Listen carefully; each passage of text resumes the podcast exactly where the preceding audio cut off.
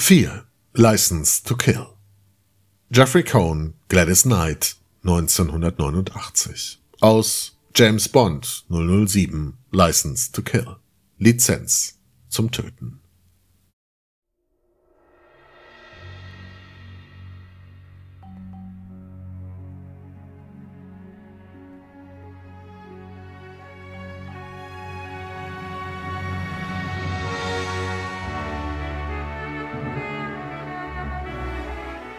Timothy Dalton quält sich durch dieses schwülstige Rache-Epos an einem mexikanischen Drogenkartell.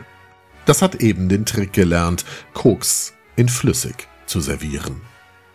Der viel gesungene Song von Gladys Knight gehört dann noch zum Besten bei diesem letzten Bond der 80er Jahre.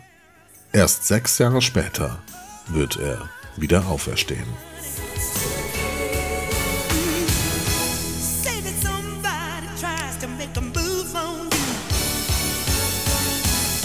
the blink of an eye.